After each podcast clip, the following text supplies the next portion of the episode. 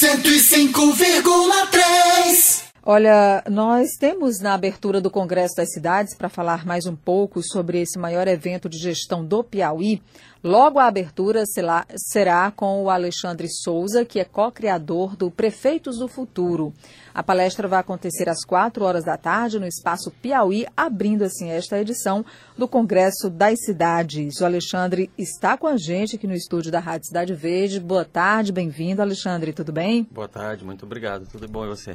Tudo ótimo. Então, então conta pra gente, para os nossos ouvintes, e especialmente para aqueles ouvintes que já estão se preparando para estarem daqui a pouco lá no Atlantic City na abertura do Congresso das Cidades, o que que o Prefeitos do Futuro vai passar para os gestores piauienses? A gente fala muito sobre inovação, gestão ágil. A gente é, trabalha com tecnologia, inovação. Já é minha terceira vez aqui em Teresina.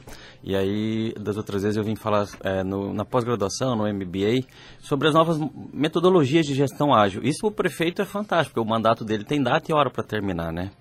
E ganhar uma eleição não faz de ninguém prefeito, ganhar uma eleição não faz de ninguém presidente. Depois tem que governar.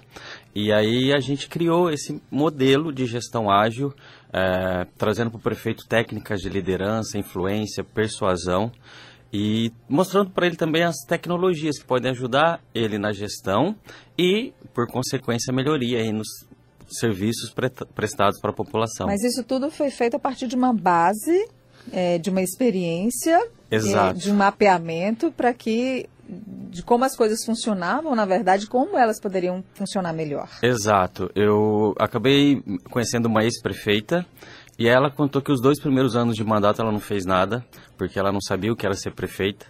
E, e aí ela trouxe todas as dificuldades que ela teve, a gente mapeou essas dificuldades e criamos então esse primeiro programa de formação de gestor público, mais focado em prefeito e no secretariado como um todo, porque o prefeito não faz nada sozinho. E quais foram as maiores dificuldades dela, por exemplo, que serviram como base para esse projeto? Realmente desconhecimento, né, de como funciona um processo de licitação e depois é, o fato de funcionar não quer dizer que funciona bem, uhum. né? Então a gente tem é, característica do poder público, a burocracia, a lentidão, a desmotivação do funcionário público. Uma pessoa passa num concurso para ser uh, assistente social. Depois de 10 anos, ela continua assistente social.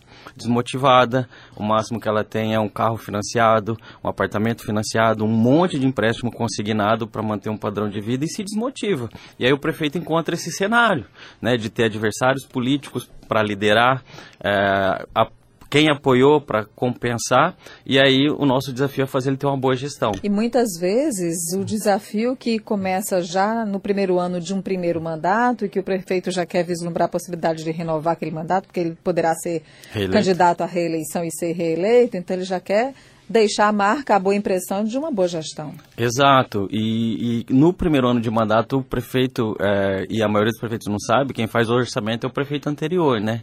Então ele, ele vai tem... só executar o que o outro deixou, né? Exatamente. Então ele tem esse desafio ainda de propôs um monte de coisa nova e aí ter que atender uma expectativa baseada no orçamento de talvez um adversário. Isso é muito comum. No primeiro ano não ser aquele mar de rosas que o prefeito espera. Exatamente. E a gente tem conversado com o prefeito, inclusive, sobre essas mudanças. O último presidente da República foi eleito com a força da internet.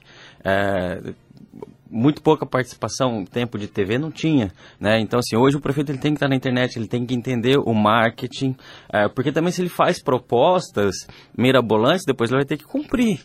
É, a gente tem vários casos de prefeito de sucesso que estão muito bem avaliados que ele diz o seguinte, que ele disse o seguinte na campanha: eu não vou construir nada novo, eu vou fazer funcionar o que existe. E aí ele está sendo muito bem avaliado porque não está frustrando a expectativa de ninguém. O prefeito de primeiro mandato ele encontra essa dificuldade é, muito mais evidente, naturalmente, porque ele não tem a experiência da gestão, ele não tem a experiência do executivo, mas ele isso pode, de alguma forma, na sua visão, pelas experiências que você tem tido, ser compensado com a boa vontade do prefeito ou necessariamente tem que passar pelo conhecimento e pela boa prática de gestão? Um incompetente motivado continua incompetente. É, então a gente precisa instalar competência nessas pessoas. Um incompetente motivado ele fica perigoso, porque ele começa a querer fazer as coisas sem saber fazer. Uhum. Né? A gente vê muitas leis na Câmara que não tem fundamento constitucional, ela cai.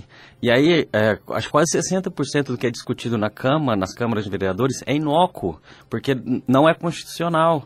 É, e, e, é nosso dinheiro que está sendo jogado fora, porque é tempo desse. Então, nesse caso, tem que treinar também os vereadores. É um trabalho que a gente está fazendo. Né? Não é o nosso foco, mas a gente levou alguns vereadores é, que são professores constitucionalistas e levaram essa situação para o prefeito, mas acaba também virando jogo político, né? E a gente tem tentado também mudar a forma de fazer política, uhum. né? É, a, do, no nosso evento, né, no nosso programa, a, a minha sócia é a parte política como ex-prefeita, e eu gestão como professor de, de gestão, de, de liderança.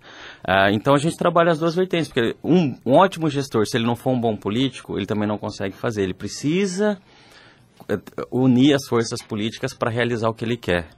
Mas se ele for só político e não for gestor, aí também acaba não prestando o resultado, não tendo o melhor resultado possível. Então, o nosso desafio é fazer com que ele ande nas duas vertentes, nos dois pilares, política e gestão. Professor Alexandre, o senhor apresenta assim um plano, um plano de gestão ideal, não é, para os, os gestores, os prefeitos. É, mas também tem a realidade política que tem uma cultura política em que muita gente da comunidade está pouco preocupada com projetos, está preocupada ali com aquele dia a dia, um assistencialismo, clientelismo, essas coisas. Uhum. Como é que o senhor orienta aí a, a romper essa cultura? A gente fala isso para o prefeito, que ele tem que ter foco no eleitor dele. Se ele se elegeu com promessas assistencialistas, se ele se, ele, se, ele se, se elegeu com essa bandeira, o governo dele vai ser essa bandeira. A, a, gente teve no Executivo Federal na União, claro isso na alternância de poder. Né? Então, se você se elege com essa promessa, é isso que você vai ter que entregar. Agora, se você se elege com outros tipos de promessa, porque assim, você não vai conseguir governar para todo mundo. A gente nasce com 5% de rejeição. E sempre vai ter o outro lado. E muitos prefeitos cometem um erro de tentar governar, pro, tentar converter quem não vai ser convertido, porque ele já tem uma, um jeito de ver o mundo que é oposto ao seu. E não tem muito o que fazer. Então, na verdade, Alexandre, o que uhum. você está dizendo é que o prefeito ele deve se formar uhum. ou se capacitar bem antes de ser prefeito, ainda quando ele é candidato. Sim, porque depois ele vai ter que executar, né? Depois uhum. ele vai ter que cumprir. Corre o risco de ser eleito, aí o problema... Governar. Exatamente. E a gente tem vários prefeitos. A, a, o nosso evento aconteceu em Brasília é, em março e logo em seguida, em abril, aconteceu a marcha dos prefeitos. E a gente estava lá com os prefeitos, vários prefeitos de primeiro mandato falaram: eu não vou para reeleição, não aguento mais, não quero isso para minha vida. Porque ele se elegeu e depois viu que não era bem aquilo. A né? pressão é, é, diferente, né? Uma Exato. pressão grande. É, e, e como é dentro desse seu planejamento aí de gestão, como é que vê a questão, por exemplo, da, da captação de recursos? É, um grande, é uma grande novidade que a gente traz para os prefeitos, e sobre várias vertentes. Primeiro, é, primeira vertente, conhecimento. É, a gente está falando disso agora. Muito prefeito desconhece, por exemplo, que existe uma lei da substituição tributária do ISSQN. Então, qualquer serviço que é prestado no seu município, mesmo que a empresa seja de fora, o ISSQN, se você tem essa alteração no código tributário, fica retido no município. E a maioria dos municípios do Brasil não tem isso. Então, assim, é um recurso que é de direito do município receber, só fazer uma, um ajuste no código tributário que os prefeitos não sabem. Ah, ah, e a gente tem é, percebido que no Brasil a, a, arrecadação caiu, o PIB diminuiu nos últimos anos e o recurso está escasso. A gente tem feito parcerias com, de fora do Brasil. Então a gente fez uma parceria com o maior líder em captação de investimentos da China. E agora para o segundo semestre eles vão fazer uma plataforma junto com a Bolsa de Valores de Shenzhen, onde as prefeituras vão poder colocar o projeto de um lado e encontrar o um investidor do outro. A gente brinca que vai ser o Tinder do investimento das prefeituras, e aí vai dar o match né, entre projeto e investidor. E aí não precisa ser investimento, é, projetos gigantescos, né? Porque os chineses estavam buscando hidrelétricas, aeroportos, grandes projetos. E esses grandes investidores já estão com dinheiro alocado. Agora a gente está indo para um outro perfil de investidor, para projetos menores. Olha que legal. O professor Alexandre Souza é co-criador do Prefeitos do Futuro, é esse método de gestão que ele desenvolveu junto com esse prefeito, como é o nome dela? Sol, Sol Souza. Sol Souza, ex-prefeito de onde? Nova Bandeirantes, no Mato Grosso. Nova Bandeirantes, no Mato Grosso. Então, o Alexandre estará daqui a pouco, às 16 horas, às 4 horas da tarde, abrindo o Congresso das Cidades no Auditório Piauí, que é o auditório maior do evento, aquele com capacidade para mais de 600 pessoas. E a gente está, inclusive, orientando aos participantes do Congresso das Cidades que cheguem cedo para pegar, pegar os crachás, o credenciamento. São muitas as pessoas inscritas para o Congresso das Cidades, então, para evitar também aquelas filas, longas filas para receber o seu credenciamento, chega cedo ali às duas horas da tarde, duas e meia, já chega ao local, às quatro horas já está todo mundo devidamente acomodado, depois da palestra Pode do dar Alexandre. uma vista em todo o espaço que, Sim, é que tem, tem não a é feira isso? de negócios, tem espaço Sebrae, espaço Futuro, muitos estandes interessantíssimos para serem visitados no Congresso das Cidades. E às 5 e meia tem a abertura oficial com a participação do governador Wellington Dias, do presidente da Câmara, Rodrigo Maia, do presidente do Senado, Davi Alcolumbre, do ministro do Desenvolvimento Regional, Gustavo Canuto, de muitas autoridades e, claro, dos prefeitos e gestores que estão lá para aprender e aprender cada vez mais. Alexandre, obrigada pela entrevista. Imagina, eu que agradeço. Ótimo evento para você. Para nós. Obrigada, até a próxima. 105,3